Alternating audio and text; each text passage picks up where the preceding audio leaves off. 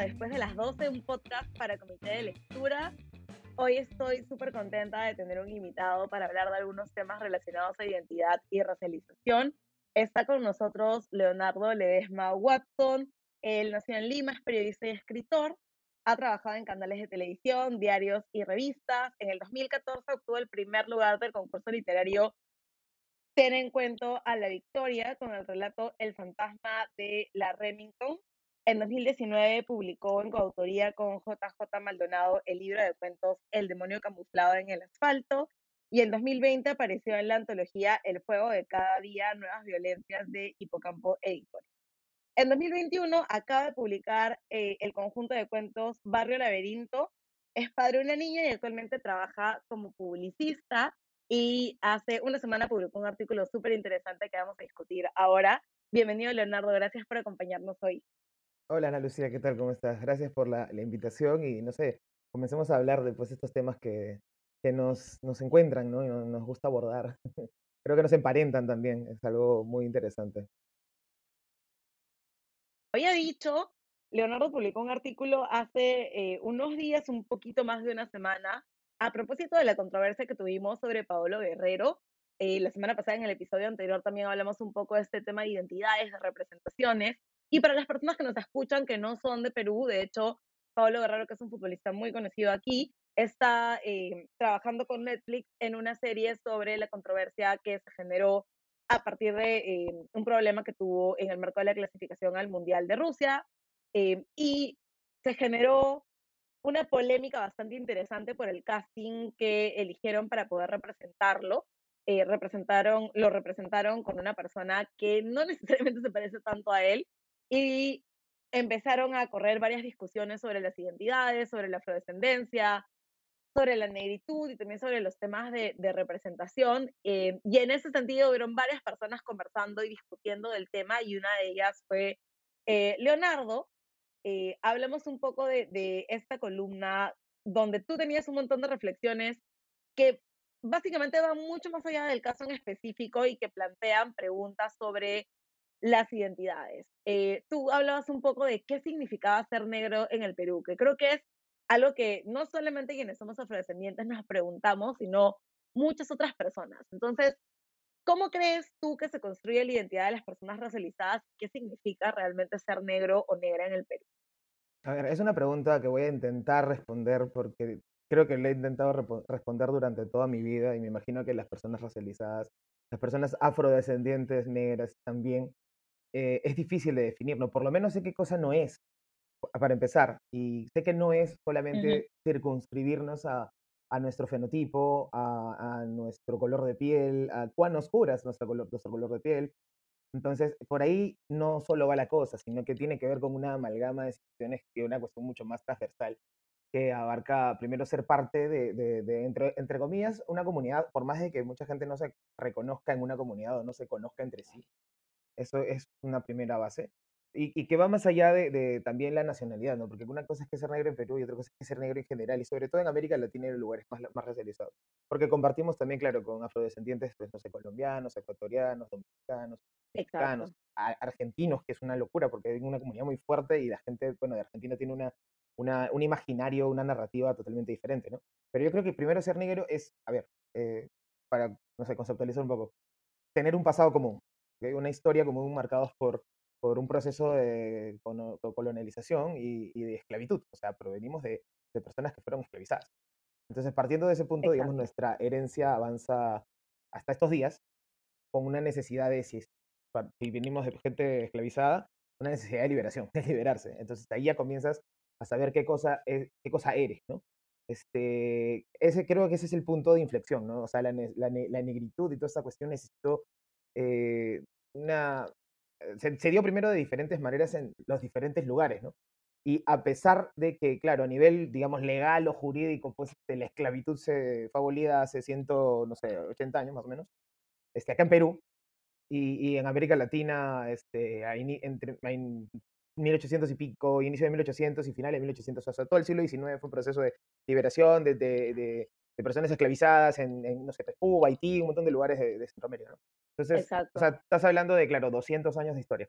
Pero eso es más o menos como la base, la base de, de, qué somos nosotros. ¿no? Después, si bien ya no existe la esclavitud en parte, este, sí existe una narrativa, una narrativa común, una, una, eh, una especie de, de, no sé, de discursivo, de, de, discursividad, perdón, o de discurso que, que te puede decir quién es qué, o dependiendo de, de, ciertas características, evidentemente la del fenotipo y de la del color de piel y de la de cómo te ves, pero otras que también se asocian a esto, ¿no? Entonces, este, fuera de cámara, nosotros hablábamos un poco de cuánto, eh, de cuántas veces nos hemos cruzado con personas que nos, nos dicen, partiendo de una, de una experiencia muy particular, este, que no somos, o sea, sí somos negros, pero no, no, un tipo de negros, que ellos tienen en la cabeza. No tan negros. No tan negros, exacto, que ellos tienen en la cabeza porque ese es el gran problema, el concepto de partir a, una, a, no sé, a, algunas tribus en, en, en, una sociedad, es más, lo, más loco, una sociedad ya articulada, pero en realidad está recontra desarticulada. O sea, ese es el tema. Y no, se no se sabe, no se, cree, no se quiere creer, y que también se asocia a, una, a otro concepto que a mí me parece que parte pues desde lo loable, desde lo chévere, porque la gente dice, yo no veo diferencias, este, todos tenemos de todo. No veo color. Somos, claro, no veo colores, todos somos una mezcla. Y es como, y ya, yo entiendo que eres buena gente al tratar de decir eso y que tratas de, de, no ser este, despectivo, discriminador ni nada. Pero lo que estás haciendo es quitarle este, a esa diversidad una potencia que debería existir, justamente porque la diversidad es lo que podría llegar a enriquecerte una civilización. O sea, esa, ese respeto en, la, en las diferencias, en esa diversidad, haciendo que ninguna, ninguna etnia o ninguna cuestión se superponga sobre la otra, ninguna es mejor que la otra, para decirlo en buen cristiano, este, es lo que, lo que tenemos en la cabeza como una ideología. Y eso, esas son ideologías racistas. Eso es lo que hay que decir. O sea, claro, esa es la ideología racista, creer que una etnia o una raza, entre comillas, este, es superior a la otra y, que una, y que otra tiene ciertas características que son inamovibles, ¿no? Entonces, claro, y después ya partimos en otras cuestiones, ¿no? Somos negros porque tal cosa, tal este, no sé, tenemos, este, somos hipersexualizados, tenemos eh, habilidades para ciertos, para, para ciertas cuestiones, ¿no? Deportivas, musicales, bla, bla, bla. Y es algo que se ha venido repitiendo siempre y, y, y, que, y que obviamente una, o sea, no es falso que mucha gente negra hace música y que mucha gente negra practica deportes y que tal y tal. Eso no es falso, pero el tema es que se cree que solamente existimos para eso. Esa es la cuestión. O sea, una cosa está aparentemente estaría en desmedro de la otra y no es verdad. Entonces creo que, que, eso es como un, pequeño ensayo a lo que significa ser negro desde primero lo histórico y luego lo actual. Por ahí creo que iría, no sé, mi aproximación por ahora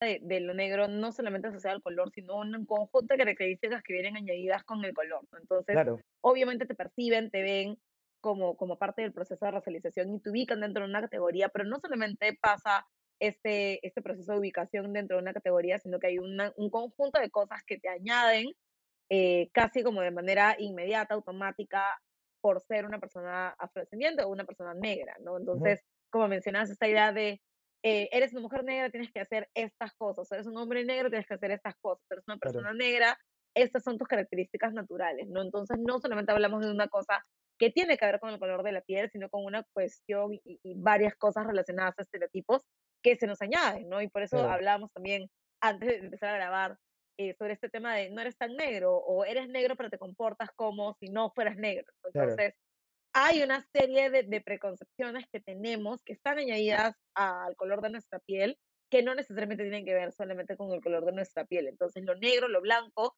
tiene cargas simbólicas, tiene construcciones simbólicas muy fuertes también, ¿no? Que muchas veces no se discuten tanto. De la racialización, ¿cuál es el rol que cumple la racialización en la construcción de la identidad? ¿O cómo el color de piel y, pensando un poco más en, lo que había pasado con Paolo, pero también en las identidades de quién es negro y quién no es, ¿qué tanto implica o qué tanto tiene que ver el color de nuestra piel o la manera en la cual somos vistos, leídos en la sociedad con la construcción de nuestras propias identidades? ¿Cómo ha sido para ti este proceso de reconocerte? Porque tú hablabas un poco en, tu artículo, eh, hablas un poco de este proceso también de reconocerte como una persona afrodescendiente, teniendo solamente uno de tus padres siendo una persona negra, ¿no? O sea, lamentablemente es un, eh, el rol de, de, de, la racialización en mi proceso de identidad y creo que en el de la mayoría es, o sea, lamentablemente fundamental, yo le digo, ¿no? Porque o sea, está ahí como un fundamento, como en lo que está abajo, porque yo justo le, así, este, la vez pasada le contaba a un, amigo, este, o sea, yo me eh, identifiqué como un, chico, un niño, un hombre negro, cuando a mí me lo dijeron, Exacto. no cuando me vi al espejo. Claro, cuando tú te ves, tú te ves, este, digamos, sin, sin tanto pre, no sabes, sin tanto prejuicio, cuando eres un niño, la cosa está, eh, el libro lo tienes menos lleno, ¿no? Entonces, este, la cabeza, la cabeza está ahí más, más, más, limpia, más honesta, ¿no? Pero cuando alguien te lo, te lo, te lo menciona y te señala, y luego, eh, cuando, después de que te lo señala, ya comienzas a cuestionártelo y a ver a tu alrededor, entonces ya estaba, no sé, pues estabas en primaria, en, una, en un aula con 30 niñitos, y de pronto ninguno, o solamente uno, o por ahí, se parecían a ti. Todo el resto era muy distinto. Entonces, ah, tú ya sabes que, claro, sabes que negro es ser distinto primero. O sea, es como ser diferente, ya, pero ¿qué es ser diferente y por qué?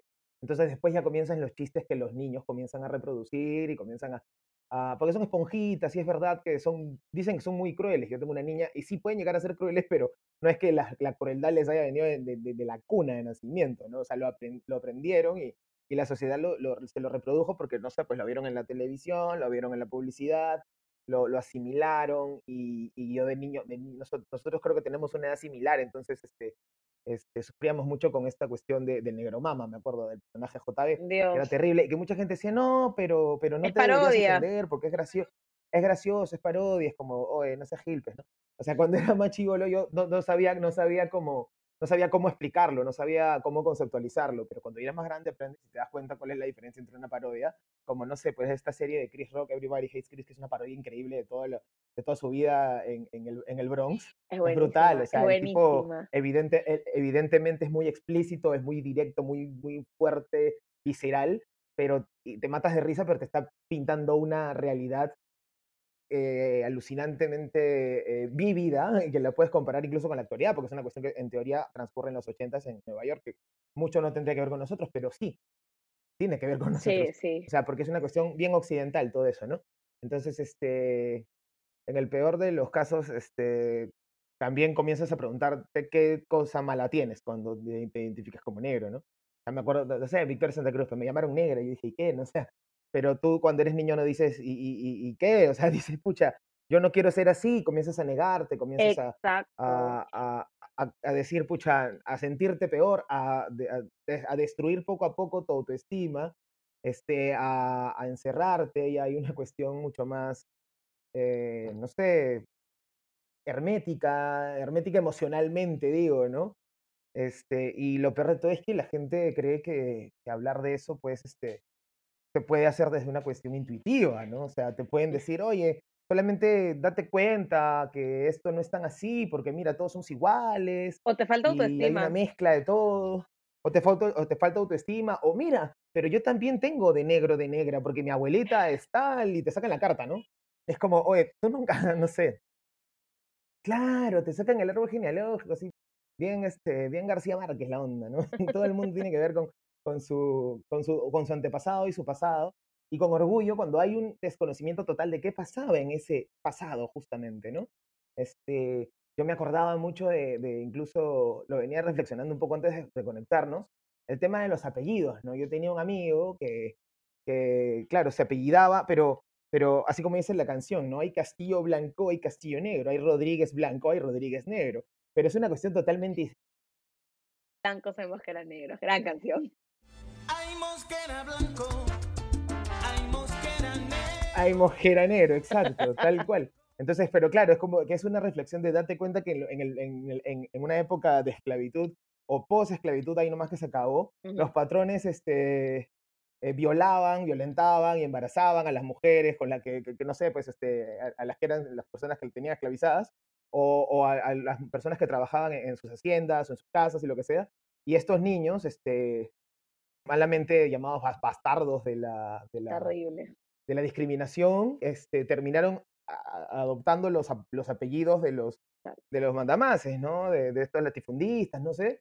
Y, y, por eso que tenían esa línea, ¿no? No, yo soy por si acaso de- y justo yo hablaba con ese amigo y ese amigo, claro, éramos mucho más chicos cuando hablamos de eso, ¿no? Y me decía, no, pero yo soy de los, este, no quiero decir el apellido porque si no lo tiro al, lo tiro al ruedo, este, pero yo, claro, pues no es un, es un apellido con el que mucha gente afrodescendiente se identifica, pero él, me decía, pero él era blanco, y me decía, no, pero no, yo soy de los tal, pero de los blancos, me decía. Yo, "Ah, bueno", Fuerte. yo, fuerte, fuerte, fuerte, pero Fuerte. y en ese punto decía, bueno, hay dos, supongo, ¿no?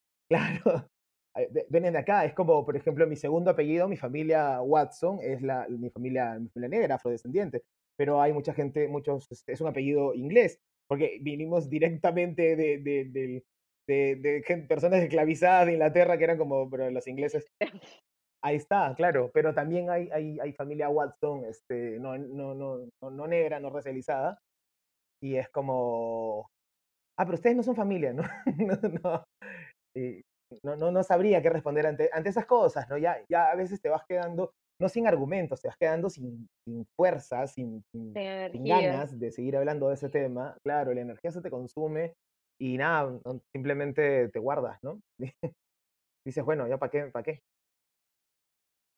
Te dices, sí, ya, sí, lo que sea, sí, todos son mi familia. Sí, sí, ya, bueno. Porque ya no quieres explicar esas cosas, ¿no? Claro. Pero hay un montón de apellidos sobre el tema de la familia, sobre el tema de la racialización, sobre esta idea de yo no sabía, o sea, cuando Victoria dice que ella no sabía que era negra hasta que realmente se Ajá. lo dicen, es como, claro, porque uno, no- o sea, no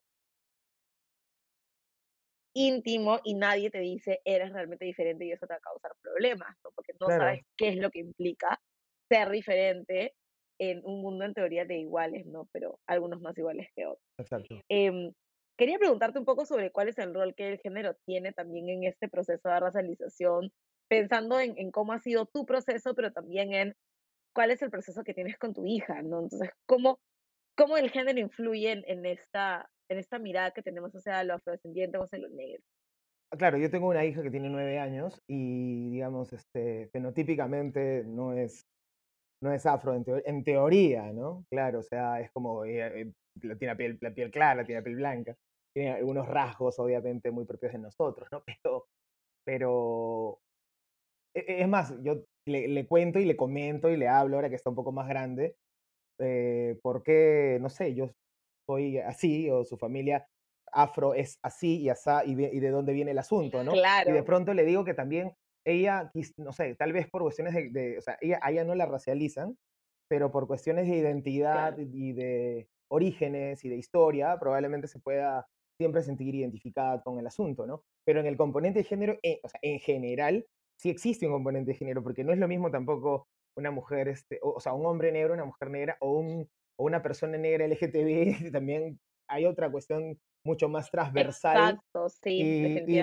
los discursos cambian, ¿no? También una persona este, negra en condición de pobreza o una persona negra de clase media o incluso eh, de clase, en clases dominantes, ¿no? Que, o sea, hay toda una especie de Exacto. dinámicas y microdinámicas que se van generando en todos los lugares y hay cosas irreproducibles que a veces, este, ah, me puedo mandar con algunas quizá, pero este, o sea, la sexualización eh, o la hipersexualización que sufren las mujeres negras es como, oye, yo, eh, no sé, yo he escuchado gente que te dice, ya, ya sabes, ¿no? Yo quiero esa negra para tal y tal cosa, y, pero solamente para tal y tal cosa.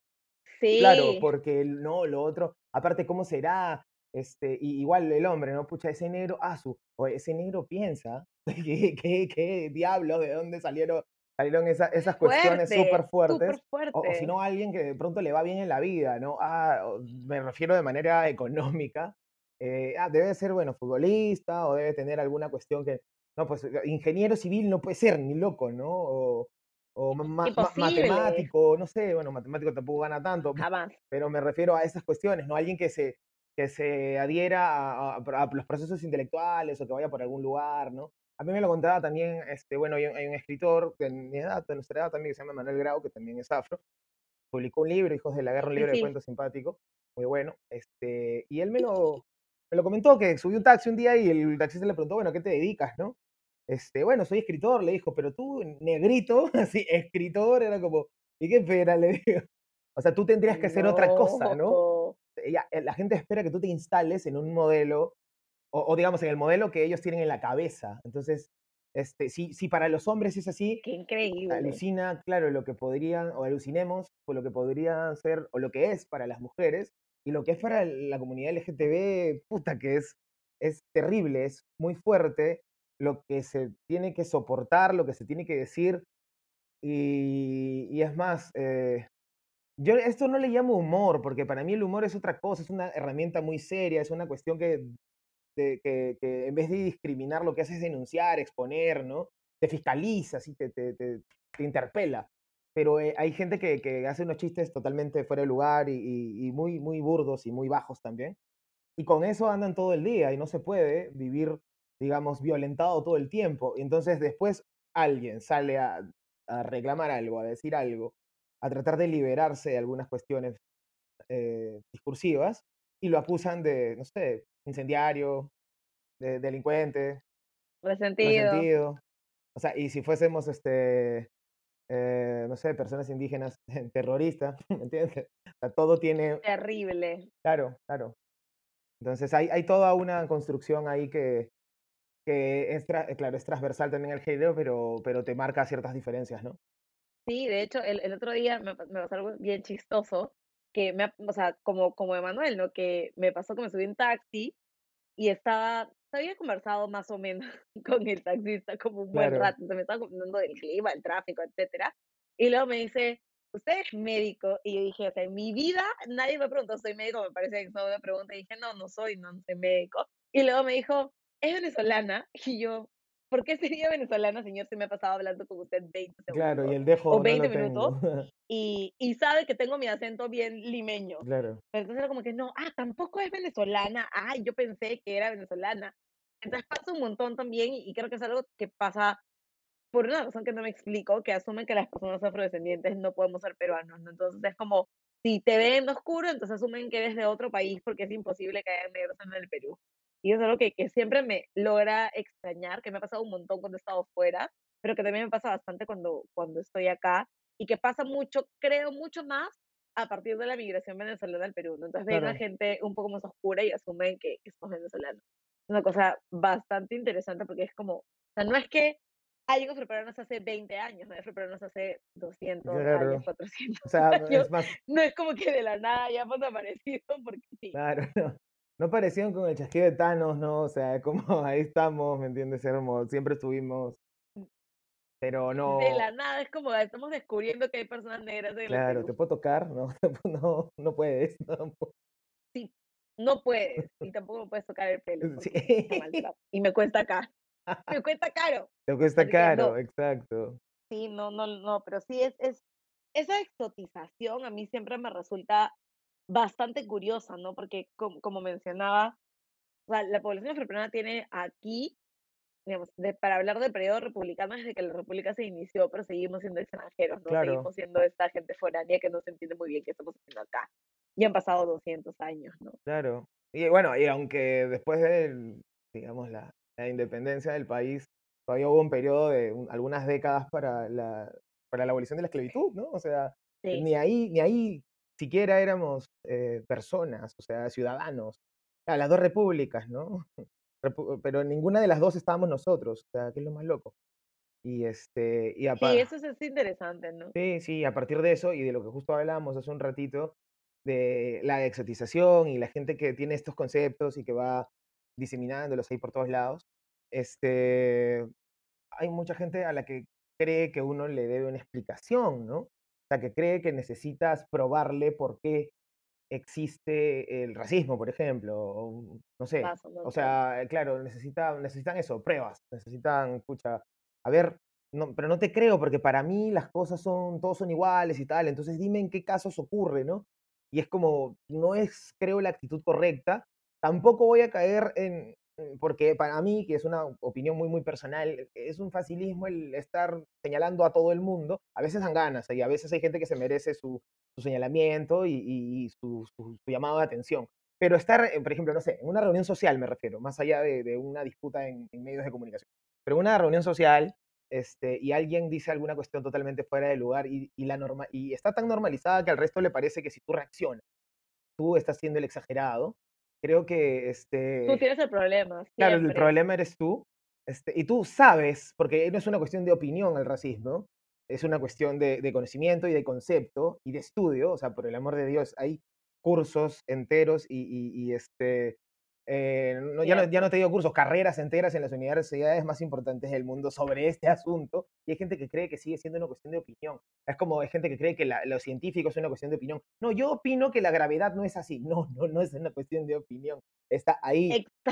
conceptualizado y luego O podemos... sea, dis- existe, ¿no? Claro, Exacto. Claro, podemos discutir a partir de ciertas cosas, pero sabiendo desde dónde hablamos, y justo como digo en la columna esta que mencionabas de lo de Guerrero, y desde dónde callamos, ¿no? Es como que yo, por ejemplo, siendo un hombre cisgénero, me quiera meter a, a- una, disputa que tiene que ver con una cuestión femenina o, sobre feminismo al mismo nivel que tú, o sea, o al mismo nivel que, que eres una mujer, o al mismo nivel que alguien, o peor, al mismo nivel que alguien que ha estudiado el asunto y que lo cuenta y que, y que lo enseña probablemente. Y yo, que no me metí jamás, pero creo que a partir de mi intuición podría darme cuenta, porque tal, es probable que tu intuición te lleve a dar esos primeros pasos, pero no que puedas hablar con, con esas personas sin, o sea, queriendo disputarles las cosas de igual a igual. Podrías preguntar incluso, hay un montón de cosas. Y si no, o sea, yo siempre lo digo, tenemos, estamos en el 2021, tenemos celulares, entonces agarra, métete a Google y googlea. Google es gratis. Es gratis, googlea algún término que no te quedó muy claro y, y- y a partir de eso puedes empezar a pensarlo y empezar a, a cuestionarlo también, ¿no? Porque creo que, claro, cuando también uno se cierra y no lo cuestiona nada, se acabó el pensamiento crítico. O sea, ya no tienes po- poder de reflexión. Entonces, si ya no hay eso, ya no hay este. Ya te vuelves un autómata, pues te vuelves un, un- una persona simplemente funcional. Entonces, bueno, es más parecido a un robot que a un, humano, no cero empatía. Entonces, es como una cadenita, ¿no? Va, va todo de la mano. Sí, definitivamente, eso sí. Y, y ahí me, me gusta esta idea de Google es gratis, que es algo que escuché a una de mis amigas activistas, eh, cuando decía, no sé por qué la gente se empeña en decir que esto no pasa o que eso no existe. Si Google es Claro. gratis, o sea, usen Google, busca información, Claro. hay información ahí también, ¿no? Porque yo- mi pregunta también es como, ¿por qué nos cuesta tanto tener estos procesos de reflexión? Sobre todo cuando existen personas que no han sido afectadas por el racismo. ¿Qué tan complejo es realmente entender una realidad que afecta a muchas personas de diferentes maneras? ¿Por qué se tiende siempre, por qué piensas tú que se tiende siempre como a deslegitimar las denuncias, a deslegitimar las experiencias, a, a intentar minimizar el peso que tiene el racismo para las personas racializadas? Esa pregunta es bien, bien interesante y es súper compleja porque, claro, no abarca, creo yo, solamente un aspecto, ¿no? Eh, primero, esto que se le llama privilegio, el privilegio blanco en el caso del, del- del proceso de racialización. Hay gente que desde su privilegio blanco no entiende porque no ha sido afectada. Y si no eres afectado, entonces tu empatía eh, es más difícil que comience a trabajar y que comience a, a acelerarse, digamos, o, o a, a- pegarse a, a alguien incluso, ya más que algo. Eh, entonces, si no hay esa primera, ese primer paso, esa empatía, ya mm, mm, lo que se dice este, popularmente, no conectas, ¿no? Y si no conectas, es muy difícil, no solo que lo entiendas, sino ya que lo defiendas o que quieras tener esa actitud de aprender. Entonces ya ahí, no sé, es como si nosotros, cualquiera de nosotros dos hubiese, no hubiese nacido afro, y, y- pero tuviese el mismo conocimiento en la cabeza.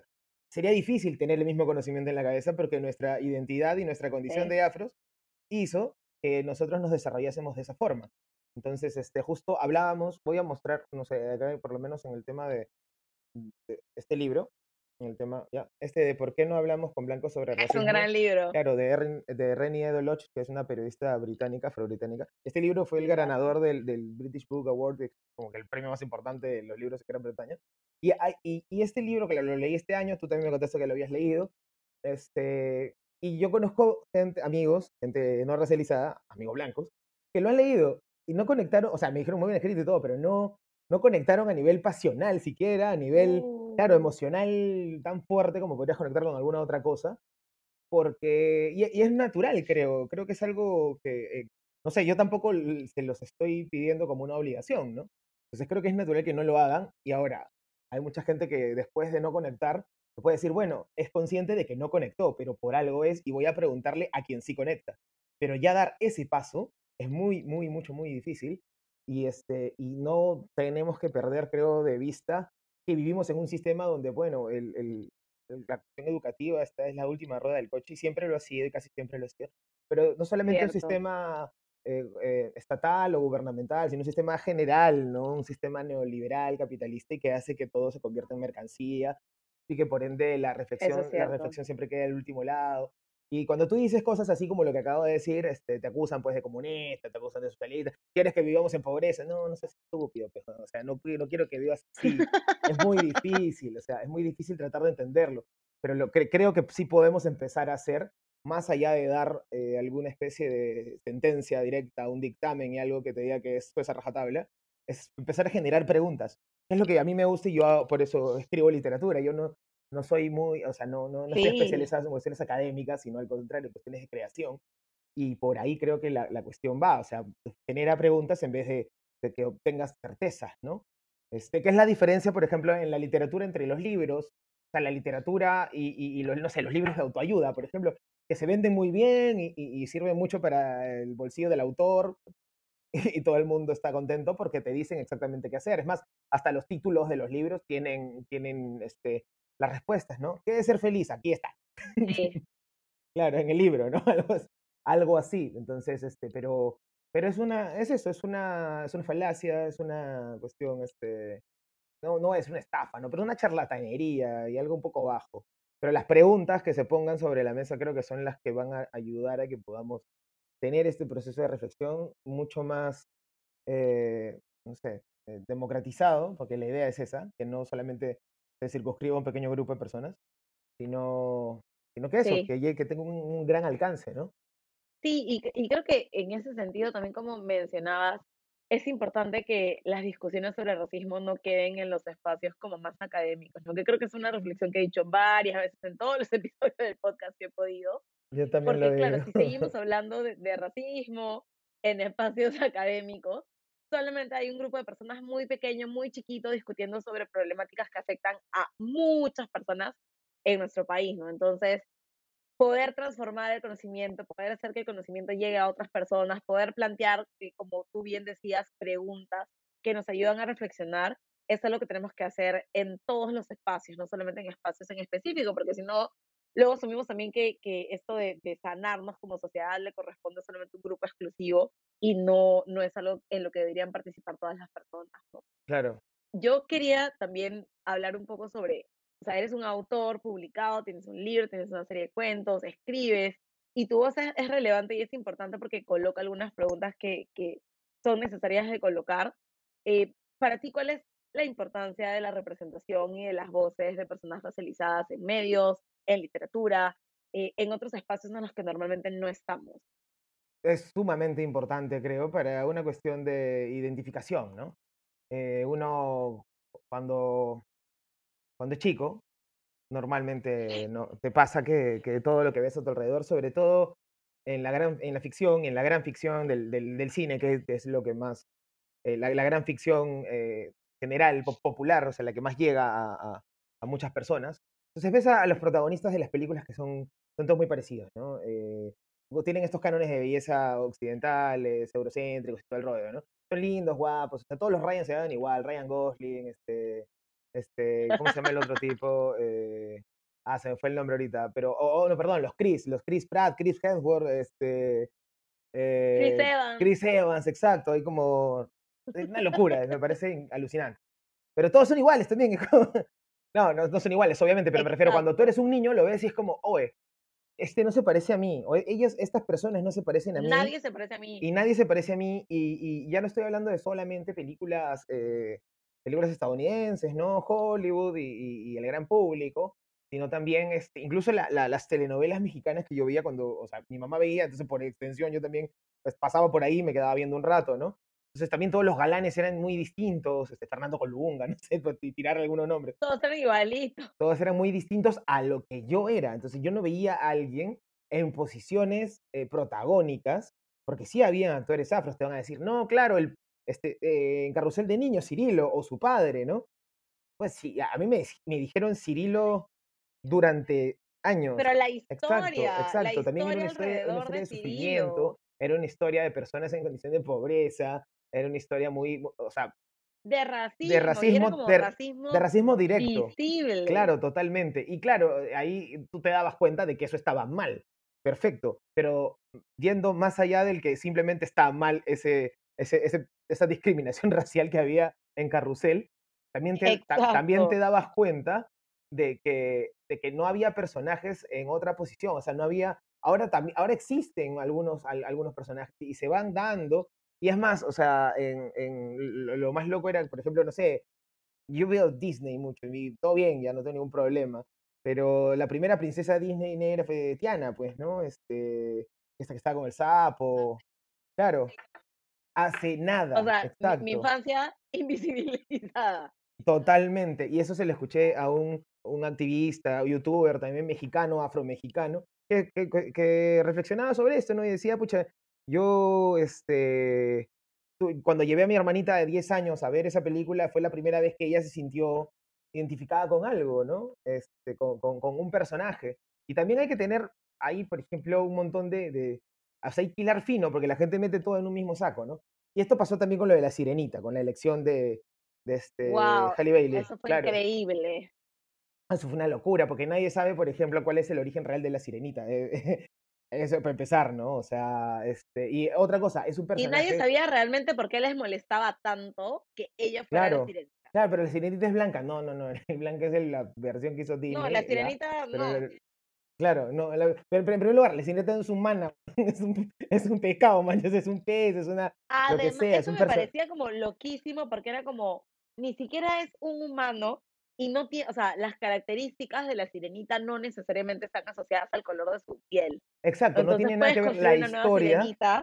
porque Ajá, la ajá, trama de su historia no está relacionada al color de su piel, entonces puedes cambiar el color de su piel y tal no cual, deja de con su tener identidad. sentido.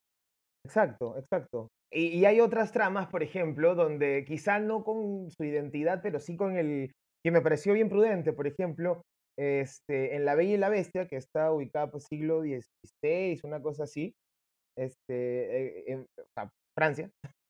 En esa época, eh, digamos, las mujeres negras francesas no existían fuera de la, de la esclavitud. O sea, eh, Exacto. así que necesitabas a una persona no negra, no, no de, como le llaman, de color, este, para, para pro- protagonizar esa, esa película y, y- y necesitabas hacer el dibujo así. Entonces tiene sentido cómo la identidad también te marca parte de una trama, cómo te marca parte de, un, Claro, porque hay este, de una cuestiones históricas que en algunos casos se entran a tallar, sobre todo cuando estás hablando de cosas que están pasadas en la Claro, realidad, ¿no? Pero cuando hablas de cuestiones ficticias, como La claro. Sirenita, eh, y creo que también pasó eso con Harry Potter cuando recastearon La obra, la obra de teatro, claro. Claro, recastearon a Hermione como una mujer negra y todo el mundo se escandalizó.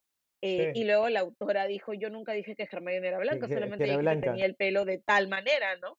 Claro. pelo Y la podía ser de gente... tal manera siendo blanca o siendo una ah, mujer negra, pero todo el mundo asumía que era como el personaje tenía que ser de esa manera y cuando lo cambiaban era por, por progresismo o por otras cosas, ¿no? Pero, y, y además creo que nadie se da cuenta de lo importante y lo simbólico que es para algunas personas verse representadas. Sí, sí, a mí me, me, me- me- no sé, me, me saca roncha, por así decirlo, o me da, me produce mucha, muchas este, inconsistencias el hecho de que le, le digan a inclusión forzada, ¿no? O sea, ¿qué es inclusión forzada? Si básicamente la- durante la historia del cine, este, ya más de un siglo, cu- cu- ¿cuál es la inclusión forzada si casi todo el mundo ha sido blanco? O sea, no me estás diciendo que, que, que Exacto. el 90% de personas, ya no te estoy hablando protagónicas, sino que simplemente interpretaban un papel, este, eran no negras. El- la primera película sonora del cine es El cantante de jazz con Al Johnson, que es haciendo un blackface alucinante.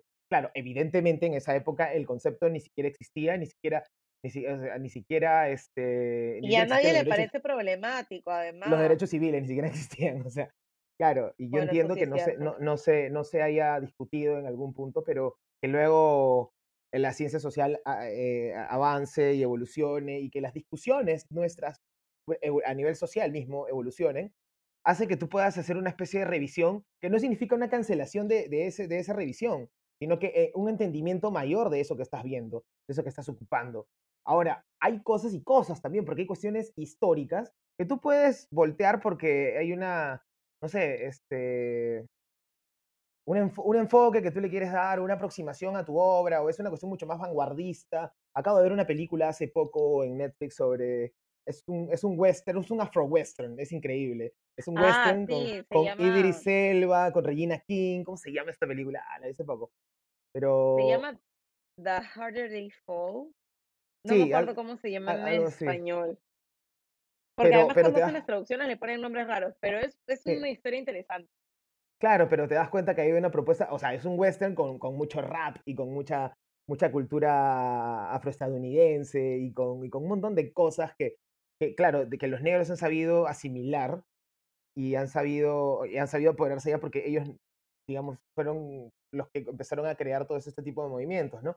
Entonces, a- esa es una propuesta artística bacán, eh, vanguardista, arriesgada, pero que termina dándole la vuelta a, a un género que en algún momento fue propiedad y fue exclusividad de gente blanca, ¿no? En, en el cine, en. Cierto.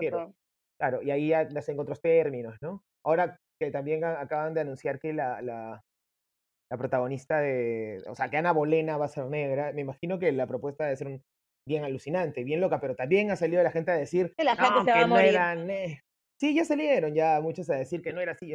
Obviamente sabemos que no era así, pero mm, no, no, es, no es como, ah, sí, ahora todo el mundo quiere hacer inclusión forzada, ¿qué tan la inclusión forzada, no, no es, no, para mí no existe una inclusión forzada. Lo que sí existe es una explotación de, del mercado de, la, del- del- de una corrección, ¿no? O sea, claro, hay, y, y no voy a, yo no voy a, a- a justificar o a ser abogado pues de, de las grandes corporaciones y de Netflix y de, y de Prime y de no sé qué tanta vaina más. ¿no? Exacto. Yo no voy a, yo no voy a decir, no, ellos lo hacen porque, porque quieren una gran este, eh, igualdad en el mundo y una diversidad. Sí, tienen un discurso, pero también porque les, les- les- le- le- eh, no sé, les genera una, una rentabilidad importante, ¿no? Entonces, este, y eso es parte de un sistema que, que en el que estamos sumidos hace, hace mm, décadas. demasiados años. Pues, Claro, hace muchos, hace demasiado tiempo. Pero sí es interesante, ¿no? Esta idea de generar espacios de representación, obviamente en historias ficticias, y que haya toda esta controversia, y al mismo tiempo que pasen cosas como las que han pasado con Netflix casteando a Guerrero como una persona blanca, y que a nadie le parezca un problema, o que a muchas personas no, no les parezca un problema, ¿no? claro, y ese es el problema, que no les parece un problema. Ese es, ese es el problema, ¿no? Y Claro. ¿Cómo, cómo podemos entender el, el whitewashing? ¿Qué, ¿Qué pasa con eso? ¿Por qué pasa? ¿Y por qué pasa tanto en, en, en nuestro país?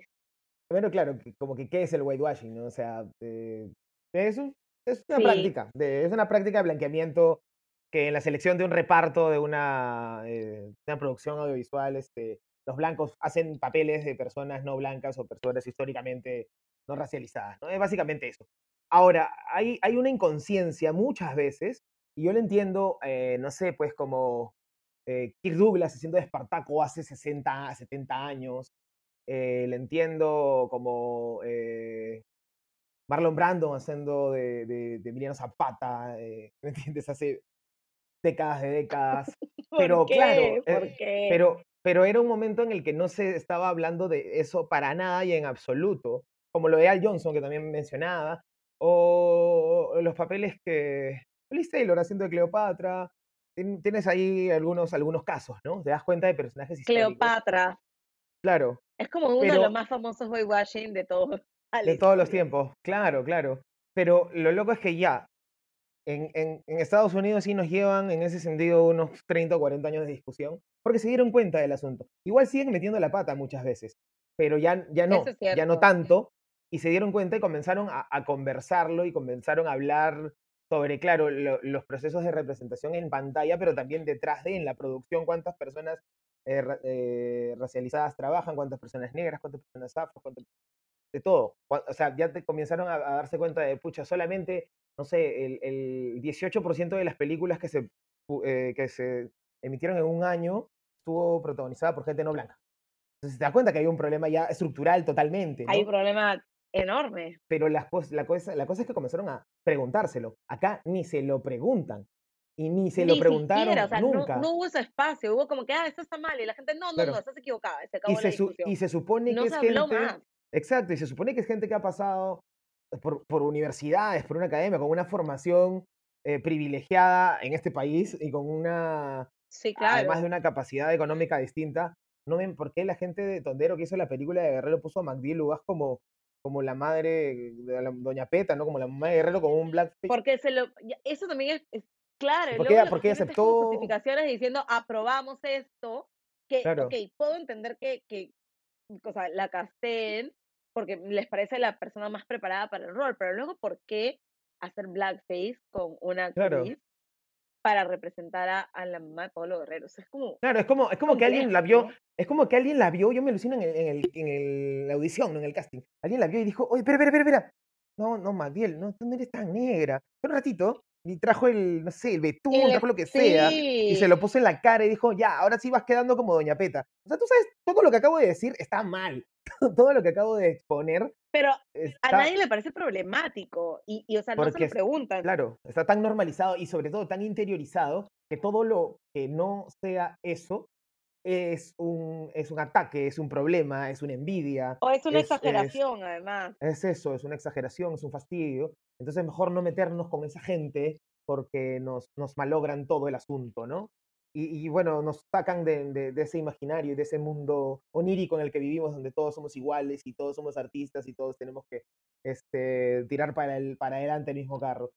Eso, es- eso es una actitud terrible porque es lo más hermética posible y lo que va a hacer que tú no reflexiones con nada. Y sigas así como un caballito mirando hacia adelante y nada. ¿no? Claro, y digas no pasa nada, no hay problema, aquí todo el mundo se está enojando por las puras, etcétera. Y no Claro, reflexionamos realmente sobre cuál es la implicancia de que estas cosas pasen, ¿no? Pero algo totalmente. que a mí me, me causó mucha extrañeza es, o sea, primero, ¿por qué no lo ven en producciones acá? Pero luego también, cómo Netflix Latinoamérica no tiene este espacio realmente de reflexión. Porque yo, o sea, pensaba un poco en lo que pasaba y decía, ok, si esto hubiera pasado en Netflix Estados Unidos, probablemente no hubiera pasado.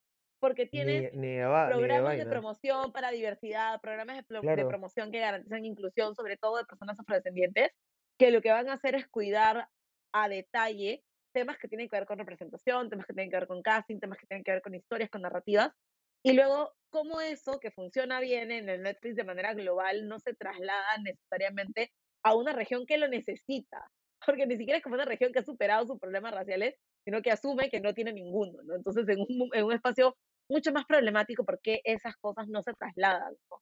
Y cómo no se ven ni tampoco son prioridad eh, eh, de las personas que están a cargo de Netflix en Latinoamérica, ¿no? Claro, y justo lo loco es que unos días antes de que anunciasen la serie Guerrero de Netflix Latinoamérica, yo leía creo una entrevista a Ted Sarandos, que es como que el eh, codirector ejecutivo, una cosa así de Netflix, donde hablaba de este tema, pero claro, en Estados Unidos, de cuestiones de diversidad, y te lo ponía incluso con cuestiones de cifras, ¿no? Decía, bueno, este, hemos eh, identificado que en la plataforma solamente el 33% de todas las películas son protagonizadas por gente de una etnia distinta a los blancos.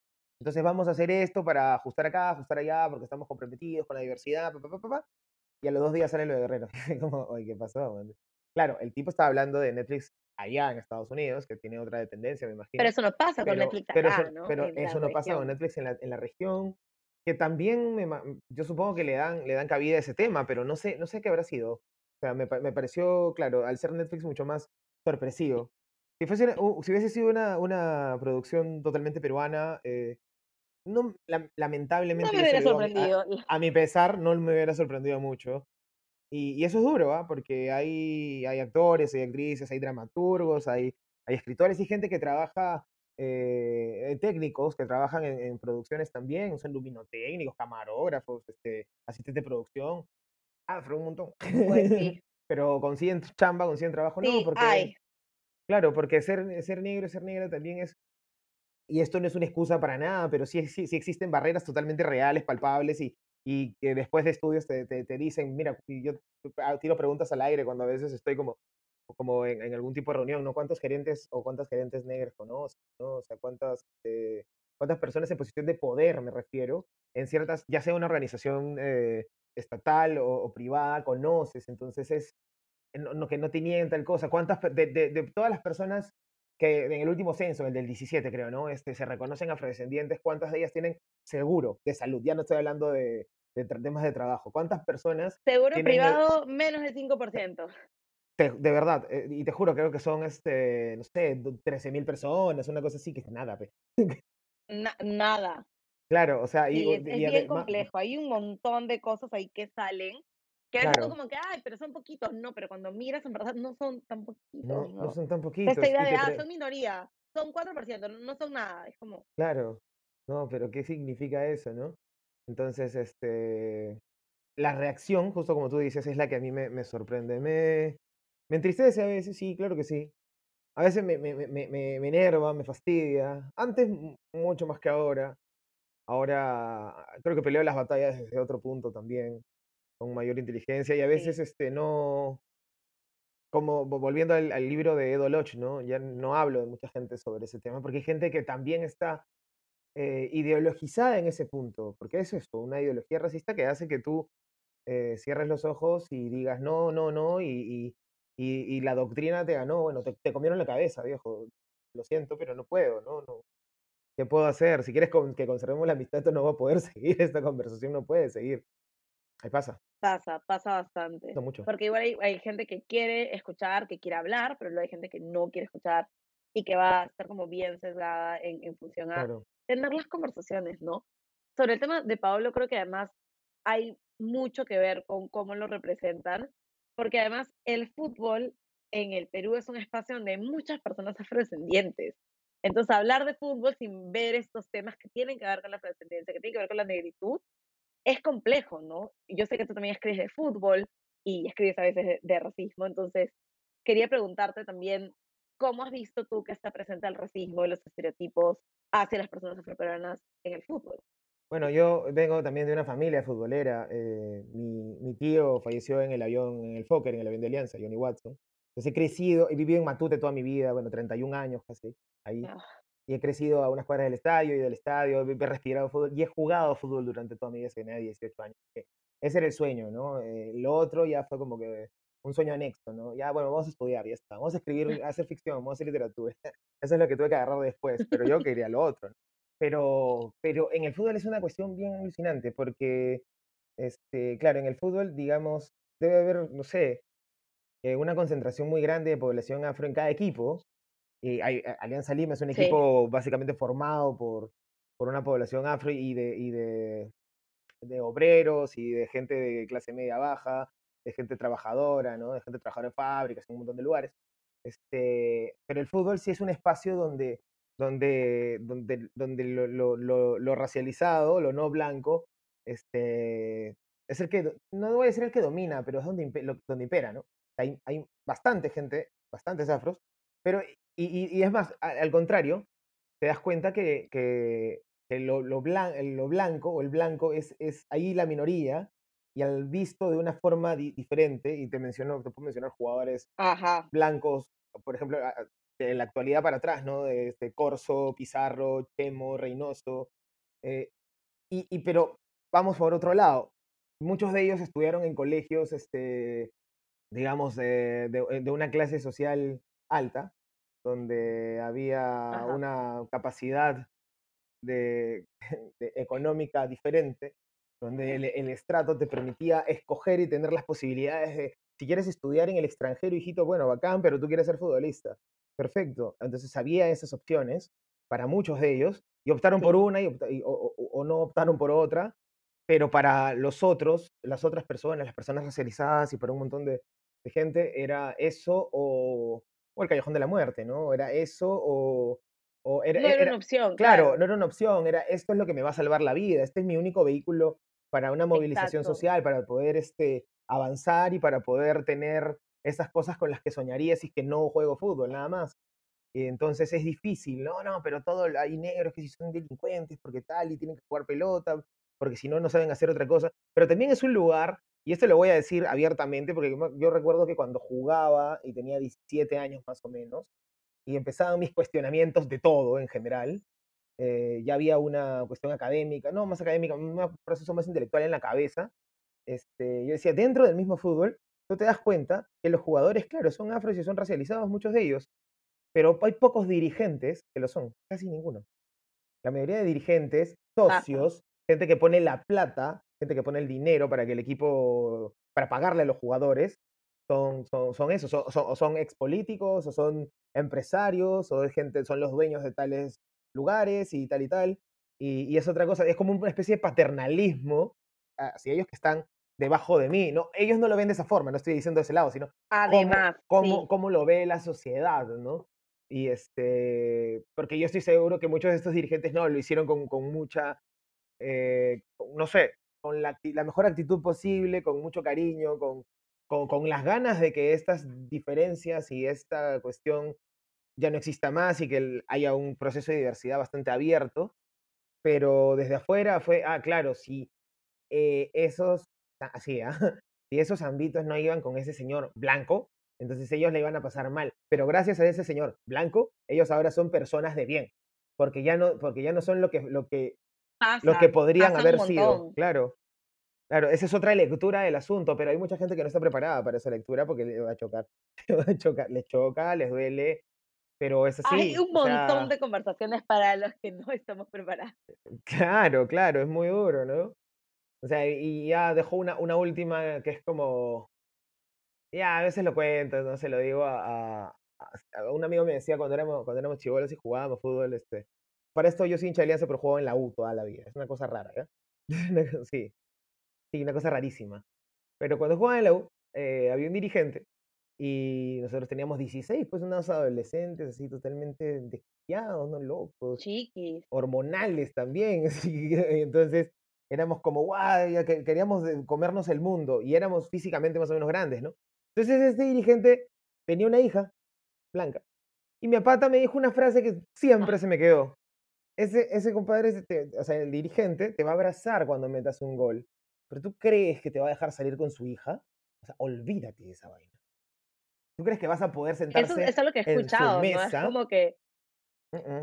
Chao. O sea, esa, esa chica pues estudia, no sé, en la universidad tal, una universidad con dinero, ¿no? Para, para no decir ningún nombre. Pero tú, o sea, si no juegas fútbol, olvídate, vas a trabajar en algún restaurante y se acabó, vas a hacer tal cosa, lo que puedas, ¿no? Sea, así te lo dicen y claro, mientras tú seas productivo, porque para él tú eres como su carrera, bueno, perdón, su, su caballo de carreras, entonces te adora, te nada idolatra, más. pero mientras, pero Exacto. después en otras esferas, en esferas incluso más privadas, ya no te digo esferas de poder, no eres tú igual. La gente podrá decir, no, pero es que tú te estás menospreciando, o si no, como dijo, ¿quién, quién, cómo se La llama? autoestima, la Claro, autoestima. la, el la autogestión del racismo. ¿Qué diablos es eso? No lo sé, pero ¿qué, qué, es, qué es autogestionarse racismo? No lo, no lo entendí jamás, ¿no? Pero bueno, es, es eso, básicamente. Sí, eso es, eso es interesante y eso es lo que ya he escuchado en otras personas. ¿no? Es como que, ok, esas personas te van a invitar, te van a tener, te van a considerar, pero realmente estarían de acuerdo con que seas la esposa del esposo, del padre de los nietos, ¿no? Que es, es una discusión que, a pesar de que en teoría hemos avanzado, y a veces estoy convencida, a veces no tanto, pero a pesar de que asumimos que hemos avanzado, son cosas que, que todavía no pasan, ¿no? Hay mucha resistencia a, a este tipo de, de ingreso a ciertos círculos, a ciertos espacios. Y ya como, como para ir terminando un poco, ¿qué podemos hacer? Que es algo que me gusta preguntarle siempre a, a las personas que son invitadas al podcast. ¿Cuáles son esos desafíos? ¿Qué podemos hacer? ¿Cómo podemos discutir más sobre racismo y también sobre identidades? Que creo que es una discusión que todavía está bastante, bastante limitada en nuestro país. ¿Cómo Sí. hacemos para que estos temas se hablen? Sí, el tema de identidades incluso es mucho más eh, Bien complicado. súper complicado, es más complejo porque, porque hay menos, este, o sea, los conceptos son más nuevos, por así decirlo, ¿no? Hay mucha gente que recién se está enterando de muchas cosas y, y no los asimila y cree que es más, solamente son parte de una posmodernidad que está acá que ya llegó y que, este, bueno, no, no, no sabemos, ¿no? Es- parece una moda, ¿no? Para mucha gente, no, es que esto hace 20 años no había, no. Además, O sea, sí. sí había, pero lo que no había era internet que te lo decía. ¿no? Claro. Pero en cuestiones de racismo yo sí creo que es súper importante. ha- Hace rato hablábamos de representatividad en medios eh, masivos, en medios de comunicación. Eso es algo bueno, eso es algo que nunca hay que negar, eso es algo a lo que no hay que negarse tampoco. Este, pero creo que está bueno sacar de la, del ostracismo, de, eso, de esos pequeños círculos, el, el debate y llevarlo a, otra, a otras esferas, ¿no? elevarlo un poco.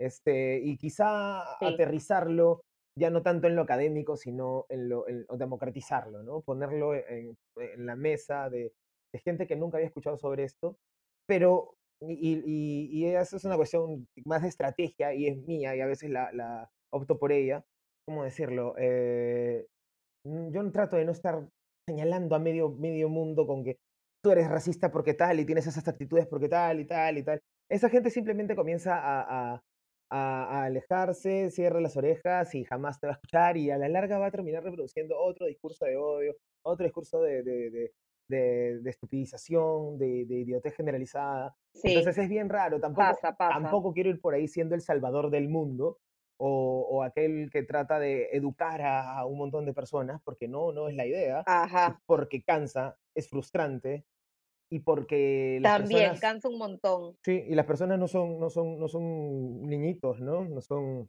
eh, animalitos a los que tengas que empezar a domar, simplemente son personas que, que supuestamente razonan, aunque a veces dudo, pero, pero eso, o sea, tratar de acercar el discurso, el discurso a, a tus grupos más cercanos y hacerlo. Y otra, y otra herramienta que me parece fenomenal, pero que hay que hacerla con, con mucho tino y mucha inteligencia es el humor, ¿no? El humor es brutal, es fundamental, es increíble. Y hay una línea bien delgada, ¿no? Entre lo que es ser este, en lo que es ser incómodo, fastidioso, porque el humor tiene que incomodar y, e interpelarte. Y, en- y en- entre lo que es ser eh, soso, facilista, ah, es un humor muy Racista con el básico, humor. súper racista, claro. O sea, hay chistes rápidos, inteligentes y, y que yo le digo, claro, yo lo puedo contar porque soy negro, pero tú no lo puedes contar, se acabó. Y, Me ha pasado. claro, así que lo siento. Y la, el- la otra persona en vez de, en vez de ofenderse ya se rió, pero ya se quedó, ya, ya, pero ya le di un mensaje, una cosa así, ¿no? Sí, es- eso pasa. creo que tampoco existen este, conceptos de identidad rígidos, ¿no? O sea, la identidad no es la misma hoy como lo era hace 100 años, 50, 200, y no lo será dentro de 20, dentro de Sí. 30 años, ¿no? Tenemos que estar los, lo más abiertos posibles para, no sé, navegar en ese concepto, en ese, que es tan profundo, ¿no? Sí, que no es un concepto estático, ¿no? Eso es algo que me parece bien importante porque a la gente asume que la identidad es como la que es hoy va a ser mañana, ¿no? Pero No, como todavía no hemos resuelto varias cosas, probablemente la manera en la que vemos las identidades vaya cambiando, ¿no? Por eso nos cuesta también a veces identificar, volviendo al tema de la película, la serie de Guerrero, nos cuesta identificar a veces a Pablo Guerrero como un hombre afrodescendiente, ¿no? Un montón de, de personas lo que decían era, no, él no es un hombre afrodescendiente, es mestizo, es blanco, etcétera eh, porque todavía no tenemos una discusión sobre cómo funcionan las identidades, cómo se identifican las personas, cuáles son estos componentes que no solamente tienen que ver con el color de piel. Entonces, eh, cuesta, cuesta un montón plantear, sobre todo el tema de las identidades, creo que cuesta mucho discutirlo, ¿no? sí, y eso hace que también, como es algo tan rígido, no se pueda relacionar muy bien con, con otras, este, con, con otros conceptos, ¿no? Con otras conceptualizaciones, mejor dicho. O sea, ya es rígida, no se relaciona bien y de pronto se pone excluyente. Entonces, esto es lo que es y el- lo demás, la otredad, no lo otro, lo que no es como esto.